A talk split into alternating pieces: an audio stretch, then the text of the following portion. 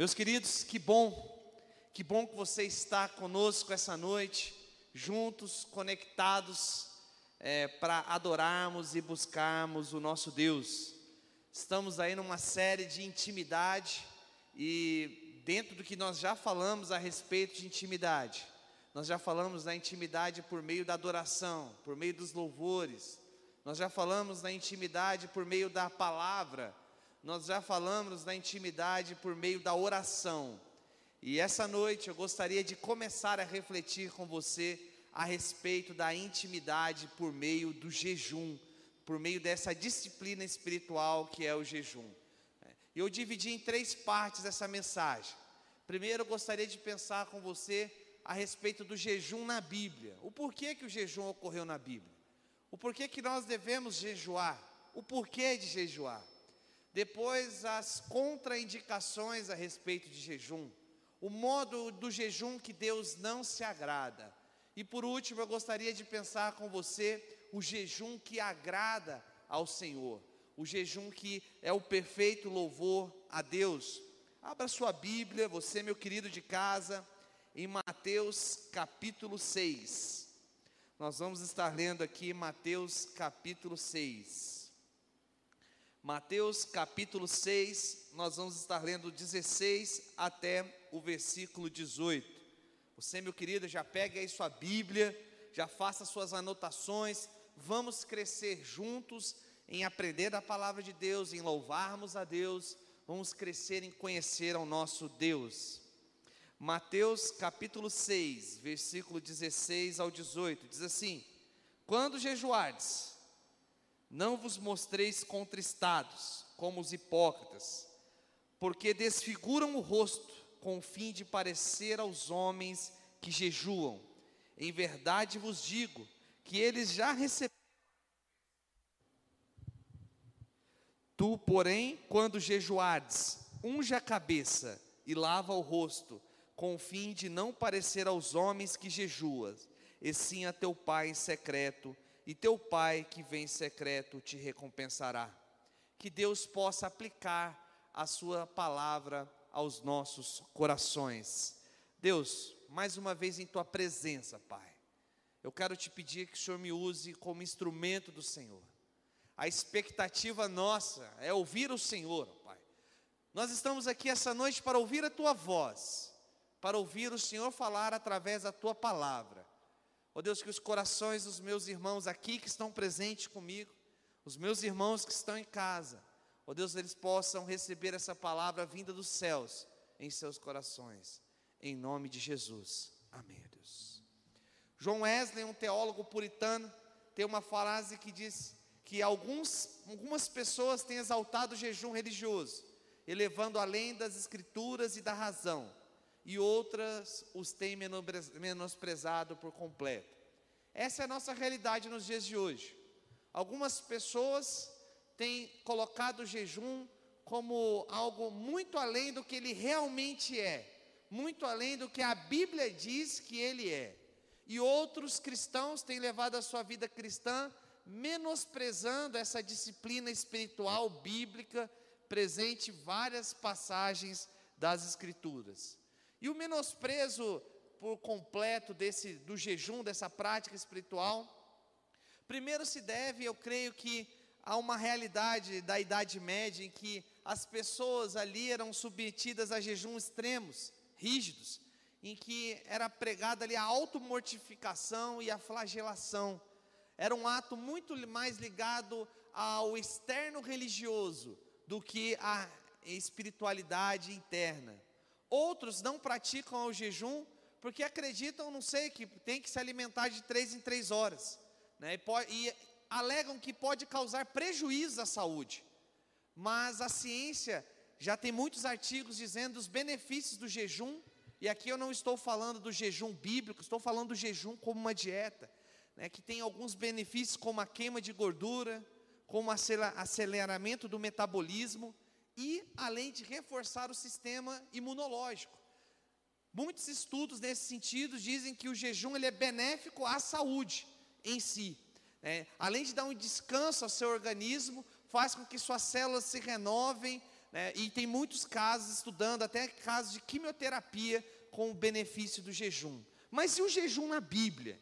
Que personagens jejuaram na Bíblia?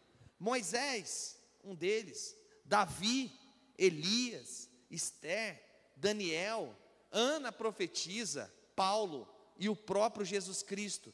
São alguns exemplos daqueles que jejuaram na Bíblia como disciplina e busca a Deus.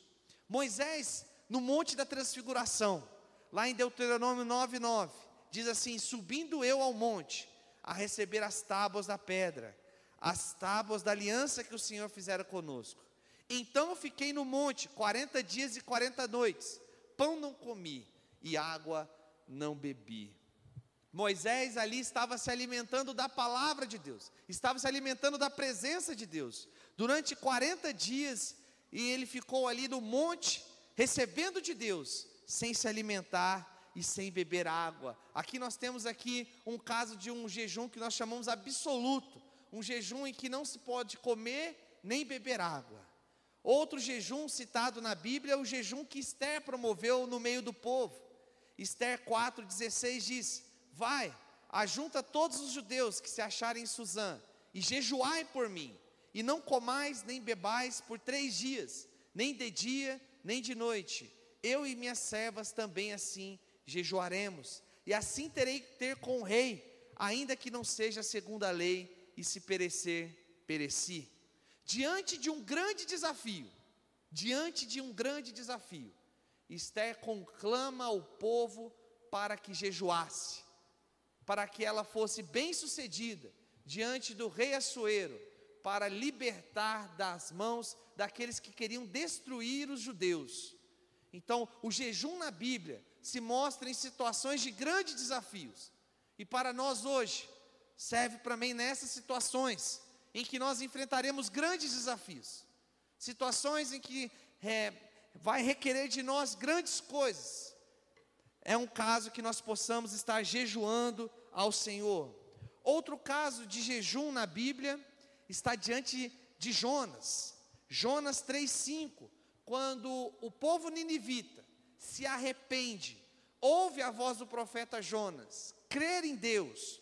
Jonas 3:5 vai dizer assim: "E os nomes de Nínive creram em Deus e proclamaram um jejum e vestiram de pano de saco desde o maior até o menor. O jejum também como forma de arrependimento, o jejum como forma de busca a Deus. Quando o homem reconhece quem ele é, reconhece as suas condições como pecador, reconhece que ele nada é, ele não tem vontade mais de se alimentar senão da presença de Deus, em que o trouxe vida. No Novo Testamento, nós temos alguns exemplos. Primeiro, sobre Paulo. Paulo, quando ele se converte ali no caminho de Damasco, em que Jesus ele tem um encontro com Paulo. Jesus encontra Paulo ali no caminho de Damasco. Paulo cai ao chão, ele fica cego. Ele é levado a uma residência. E Atos 9:9 vai dizer assim: "E este esteve três dias sem ver, e não comeu e nem bebeu." Então Paulo um exemplo de quando ele se converte ao Senhor, o seu arrependimento o leva a um jejum. 2 Coríntios 11, 27 vai dizer da prática da espiritualidade de Paulo de jejum. 2 Coríntios 11, 27 diz: Trabalhei arduamente, muitas vezes fiquei sem dormir, passei fome e sede, e muitas vezes fiquei em jejum, suportei frio e nudez. Podemos observar que a vida espiritual de Paulo estava essa disciplina espiritual do jejum como busca a Deus. E não podemos nos esquecer do nosso maior exemplo, Jesus Cristo. Jesus Cristo, antes de começar o seu ministério, seu ministério público, ele é levado ao Espírito Santo, ao deserto. E quando ele é levado ao Espírito Santo, ao deserto, ele jejua por 40 dias e 40 noites.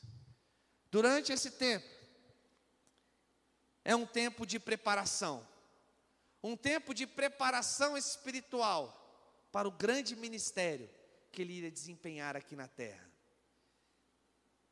O jejum capacitou Cristo, que já tinha dentro 100% Deus, 100% homem, mas ele estava ali buscando do Pai, buscando do Pai todo o poder. E ali aonde Satanás enganou Adão e Eva no jardim do Éden, aqueles mesmos argumentos foram lançados diante de Jesus ali no deserto. E ele triunfou. Ele não cedeu à tentação. Ele venceu ele venceu a morte ali na cruz. E em Marcos 9, 29, nós vemos uma ocasião em que Jesus, diante de uma situação em que existia um endemoniado, muitos dos seus discípulos já tinham tentado expulsar o demônio daquele jovem, todos sem sucesso. E Jesus, diante daquele demônio, o expulsa e liberta aquela criança. Em Marcos 9, 29 vai dizer: e disse-lhes: Esta casta não pode sair com coisa alguma, a não ser como oração e jejum. O jejum é uma prática. Quando nós observamos aqui o Sermão do Monte, em que Jesus ensina a orar, em que Jesus ensina a doar, Jesus ensina a como jejuar. Que não possamos ser negligentes diante dessa prática, de buscar a Deus, de buscar a Deus de uma maneira mais intensa, seja para um preparo espiritual, seja para enfrentar grandes desafios, seja como forma de arrependimento, seja como forma de quebrantamento, que nós possamos buscar ao Senhor com intensidade, com aquilo que a Bíblia nos ensina a buscar.